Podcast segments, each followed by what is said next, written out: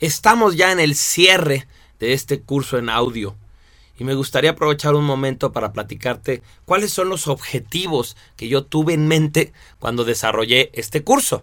Cuáles eran los objetivos que yo me planteé para el aprendizaje en este taller, ¿sí? Entonces, el primero de mis objetivos es que te llevaras un modelo de autodescubrimiento, ¿sí? Un modelo que esos son los endotipos, una manera de comprenderte a ti mismo y una manera de comprender a los demás.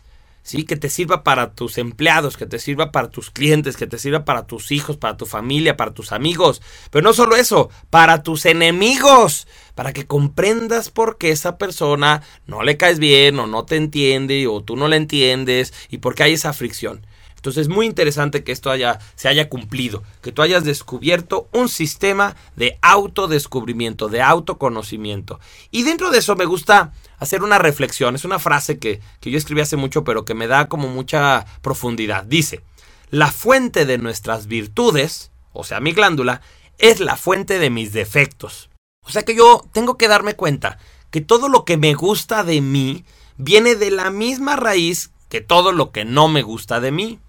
Y que entonces lo que yo tengo que aprender en la vida, precisamente a través del desarrollo de la conciencia, es utilizar lo que me agrada de mí. O sea, concentrarme en esa parte positiva, que yo la veo como positiva, constructiva, y fomentarla, fortalecerla.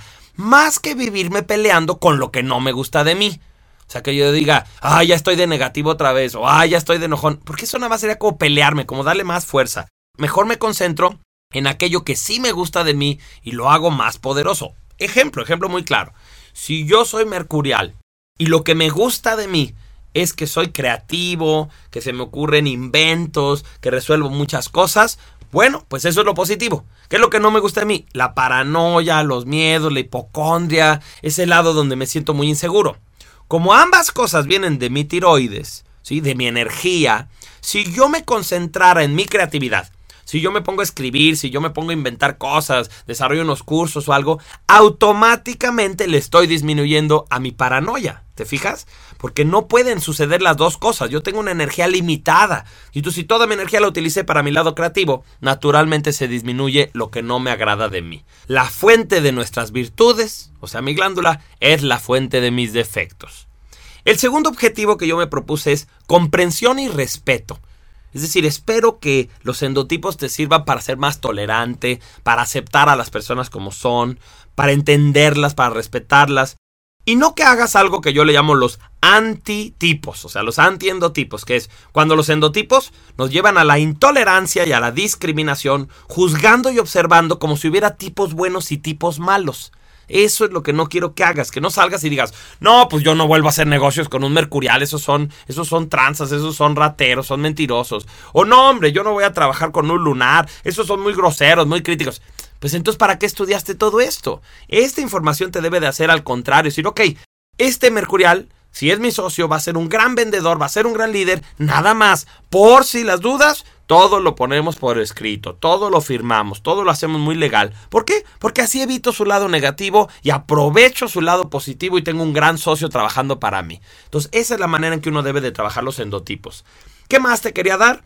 Comunicación universal. O sea, yo quiero que los endotipos se conviertan como en un lenguaje donde tú entiendas a los demás y ellos te entiendan a ti. Es como si te haces multilingüe, como que ahora ya hablas lenguaje lunar, ya hablas lenguaje marcial, ya hablas lenguaje mercurial, y ya sé que al marcial le digo las cosas de frente, y que eso es lo que le gusta, y ya sé que al jovial le tengo que decir con más suavidad, con más dulzura y además con algún halago. Entonces eso me hace una persona que se comunica universalmente. También otro de mis objetivos es que lograras el liderazgo consciente. Sea, que seas una persona muy capaz de conducir a los demás a través de su endotipo, consciente no solo de cómo guiarlos, sino de cómo ayudarlos a convertirse en la mejor versión de ellos mismos. Y finalmente, mi último objetivo era que lograras un camino personal de mejoría, y a eso le llamamos solarización. O sea que me gustaría que reflexiones mucho en esto, sobre cómo puedes tú convertirte en la versión mejor, la versión más avanzada, la versión plus de ti mismo, a través de esas palabras claves que ya habíamos comentado que significan que sacas como lo mejor de ti, sí que te llevas al equilibrio, a la conciencia, a la integración. Entonces, ese era mi último objetivo. Espero haberlo logrado y espero que tu vida sea mucho mejor a partir de esto y que tú seas un ejemplo de realización para que los demás a partir de ti se inspiren y también quieran sacar lo mejor de ellos mismos.